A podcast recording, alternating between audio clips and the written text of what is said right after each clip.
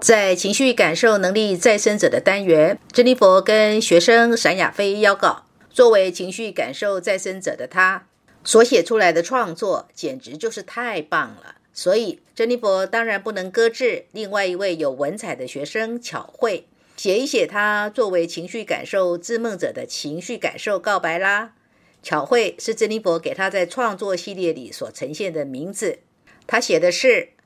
我有一台织梦仪，就在星海里，无影无形，又如影随形，织梦无止息。有时白日之梦，有时睡中之梦，有时分不清是真还是梦。有时知噩梦，有时知美梦，有时知的是梦中梦。有时梦中清醒，有时梦中恍惚，有时半明半昧，半醒半梦。在梦里，天空是我家，休闲云舒卷，随风无牵挂。在梦里，大地是我家，永山高水长，赏秋时春华。在梦里，海洋是我家，浩瀚里徜徉，陶醉成浪花。在梦里，诗书是我家，字间感真情，墨中纵潇洒。在梦里，音乐是我家。声幽贯古今，琴心逞天涯。有时我梦见自己是可怜人家，梦想着前来救我的观世音菩萨；有时我梦见自己是观世音菩萨，救苦救难，救了所有的苦难人家；有时我梦见了所有心爱的钢琴家，我演奏的琴声正是他们内心的表达；有时我听到了自己内心琴声的表达。那时我却忘掉了所有心爱的钢琴家。有时梦见自己心系千户万家，却忘了何处是我家。有时梦见爱人、孩子、爸爸妈妈，千万家都开幸福花。有时梦里密友伤别离，有时梦里亲朋乐相聚，有时梦里悲怆哀泣，有时梦里欢天喜地，有时怅惘于幻梦破灭。有时心悦于好梦成真，有时梦中嗟叹尘世万般皆悲苦，有时梦里快慰人间处处存美善。时不时我恍若梦醒，听到织梦仪在心海隐隐追问：是你在梦中，还是梦在你心中？醒来的世界何尝不是在梦中呢？有没有感觉到这个时候听课的你？跟着这篇情绪感受的告白，也仿佛已是此刻你已经在梦中啦。自由意志之梦者的人，外人是不太容易了解他们，对不对？因为连他们自己都不太了解自己。那么情绪感受之梦者呢？哈哈，就更难啦，因为他们在情绪感受的表达上，就像海洋般的神秘而丰富。请问你有办法搞懂海洋世界吗？海底单是鱼类就已经让你数不清了，对不对？更何况海底的生物非常的多，海底是一个很神秘而且很丰富的世界。人类对海底的了解跟研究还真的很有限呢。情绪感受之梦者的人，不轻易在外人眼前流露个人的情绪，即使这个外人是亲近的伴侣，即便是亲近的家人，即便是亲近的私密交情。再来，情绪感受之梦者的人非常非常需要自己找一个安静的角落独处，也就是说，在那个独处的时候，才能是情绪沉淀的时候。因为如果不在那个独处的状态，而且是放空的状态，不让情绪沉淀的话，是没有能力回到红尘俗世里继续正常的日常生活。因为他们特别需要躲起来。躲起来是为了抚慰自己的情绪，而自由意志之梦者的人躲起来是当他们认为他们没有能力解决问题的时候。情绪感受是每一个人跟母亲最初的关系，妈妈对待孩子的那个情绪品质所形成的人格能力。所以，情绪感受之梦者的人多半有个逃避现实的母亲。这种逃避现实可以有各种演法，尤其是逃避扮演所谓的居家母亲的角色。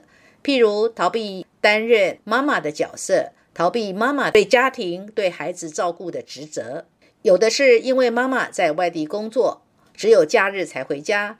对作为情绪感受之梦者的孩子来说，妈妈平常根本就是一个如同影子般的妈妈。有的是妈妈生病了，或妈妈呢长期有精神耗弱的状况，根本没有能力扮演好母职的角色。在孩子的感受里，母亲的形象就是妈妈好虚无，或者是妈妈好可怜。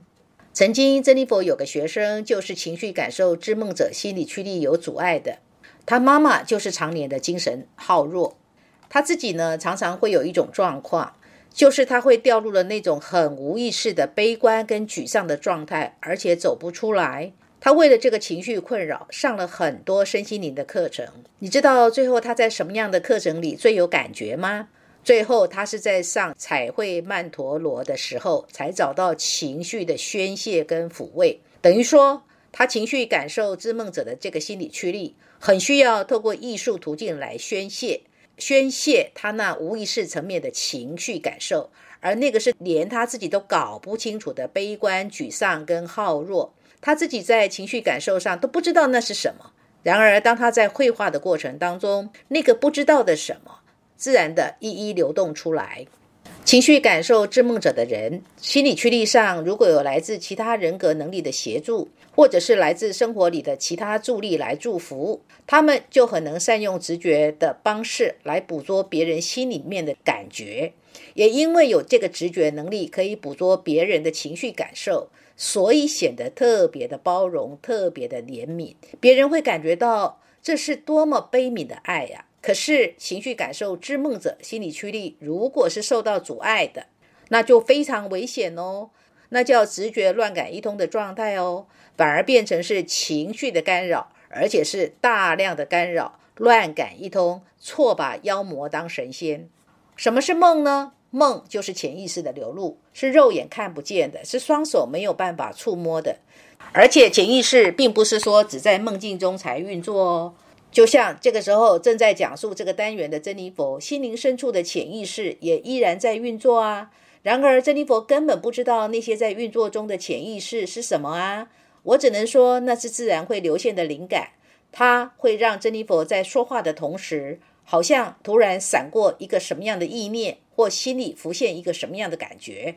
情绪感受，不论是哪个类别的心理驱力，都是人们的直觉能力。而情绪感受之梦者这一类的人，往往直觉能力有着如同预言般的能力，而且有时会以做梦，在梦中提前梦见的日后在真实生活里发生的事。学生巧慧就说过，当他还没有跟珍妮佛在北京第一次见面，他已经在梦中梦过跟珍妮佛老师相见的情景了。而当珍妮佛在二零一八年跟他在北京相见的那一刹那，对他来说，好像是梦中情景再见，熟悉的很。